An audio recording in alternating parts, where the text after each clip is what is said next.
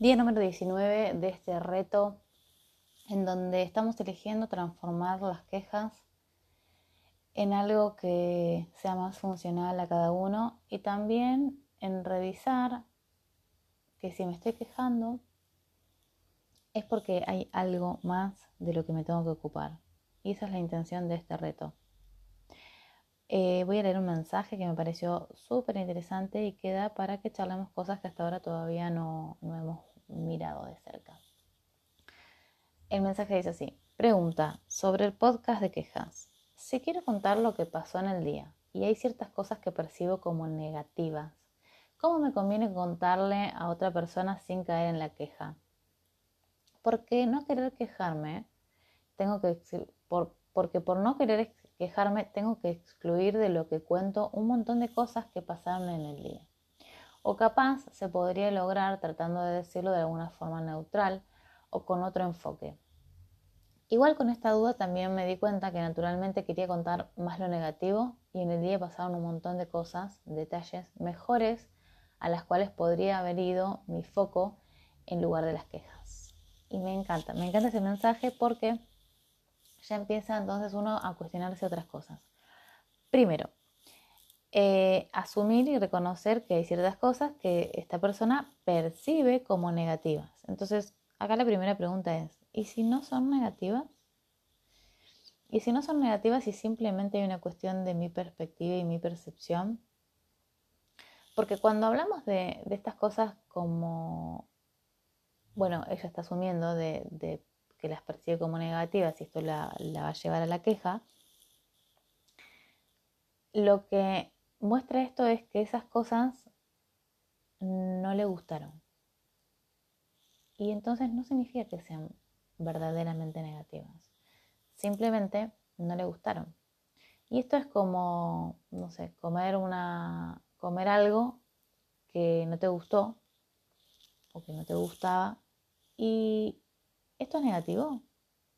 ¿Qué tal que eh, revisamos qué es lo que nos, nos hace definir algo como negativo o positivo? Una pila, para que funcione, tiene un lado positivo y tiene un lado negativo. La pila con dos lados positivos no va a funcionar. Entonces necesita un lado positivo y un lado negativo, si no, no funciona. ¿Significa que el lado negativo es malo y el lado positivo es bueno? No, pero eso hemos aprendido. Aprendimos a definir que lo que no me gusta es negativo y lo que sí me gusta es positivo. Y con esto también tenemos un montón de creencias de lo que, creemos que está bien y lo que está mal. Entonces, a lo que uno cree que está bien le vamos a llamar positivo y a lo que uno cree que está mal le vamos a llamar negativo. ¿Esto es verdad? No. Es interesante que te preguntes, ¿esto es verdad para mí? Porque si en tu mindset, que es tu configuración mental, lo tenés guardada, esa información la tenés guardada como una verdad, va a ser verdad para vos, pero no significa que sea una verdad para el resto del mundo. Significa que en tu cerebro vos lo tenés guardado como una verdad. Y vamos a los, a los ejemplos más sencillos.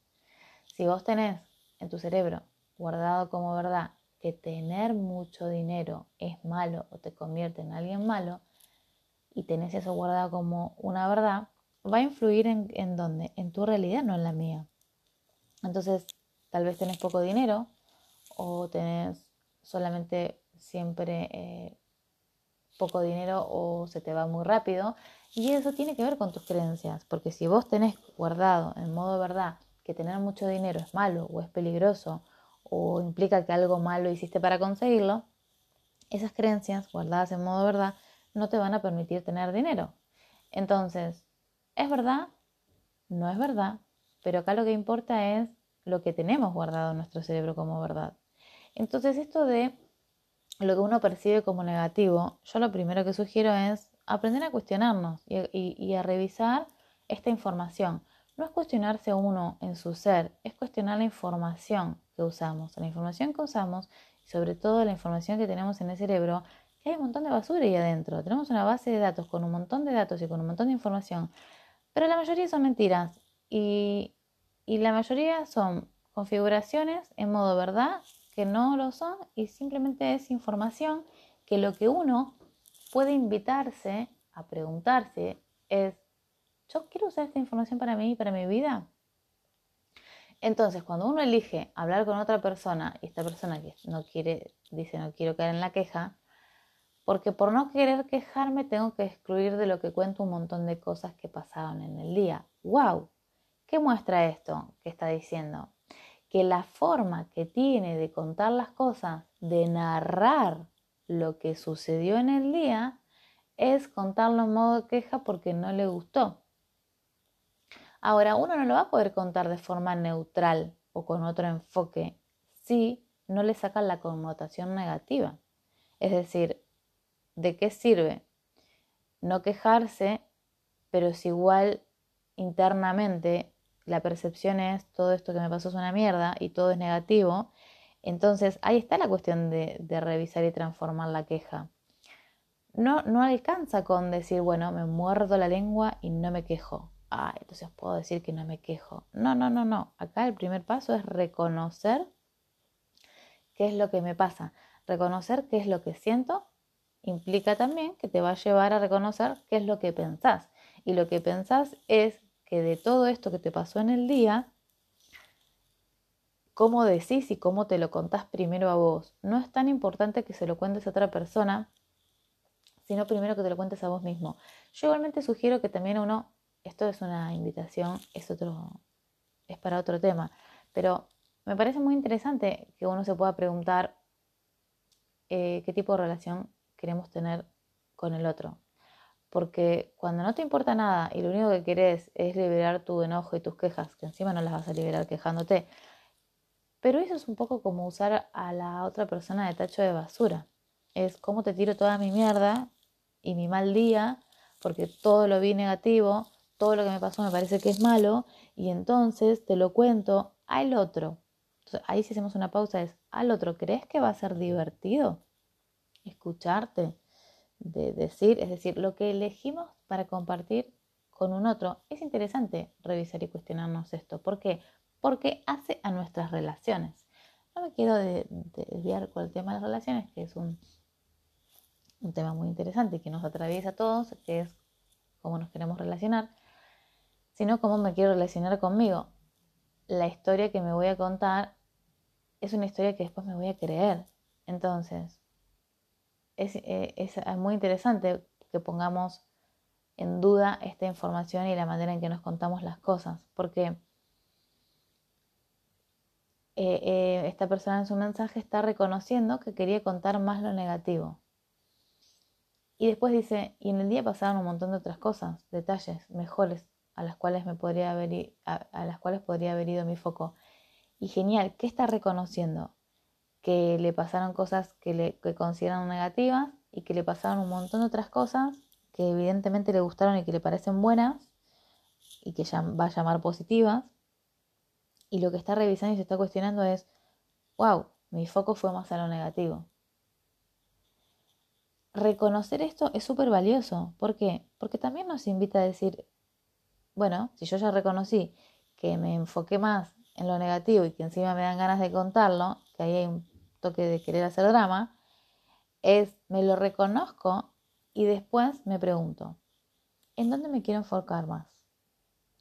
Pero no se trata solamente de, ay, me enfoco en lo, en lo, positivo, entonces veo lo positivo y lo negativo, no. No, es que tal que, que también elijo percibir esto que definí como negativo y me cuestiono y me pregunto, che, ¿qué tal que si no es negativo? entonces, si no es negativo, ¿qué más puedo ver acá que no estoy viendo? Y si no es negativo y lo que veo de negativo es solo mi percepción, entonces, ¿qué es lo que realmente pasó? Y volvemos a revisar cómo me cuento la historia.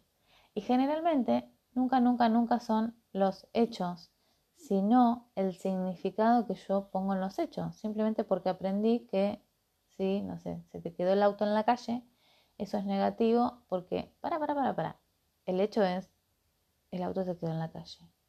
¿Eso es negativo? Va a depender de tu percepción. Porque qué tal que vos podés apreciar y agradecer que tenés un auto, que pudiste haberte detenido pero lo resolviste. Es decir, que siempre podemos ver un montón de cosas más, siempre y cuando querramos. Tiene que haber una intención de querer ver más. Ahora, si tenés ganas de quejarte porque el auto se te quedó, por supuesto que vas a tener un montón de motivos y estar todo el día pensando que el día se te arruinó porque te pasó eso. Ahora, sí es cierto que todo va a depender en dónde te enfocas, pero no solamente en dónde te enfocas, sino en cómo elegís mirar. Y poder hacerse preguntas es fundamental para percibir más y darme cuenta de lo que no me estoy dando cuenta. Pero siempre, siempre, siempre reconociendo primero, reconozco en que A las percibo como negativas. Genial.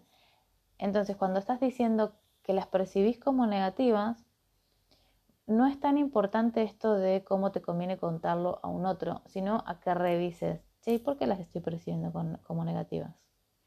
Y si no son negativas, ¿qué más hay acá? ¿Qué más puedo ver acá? ¿Qué más puedo ver en esto?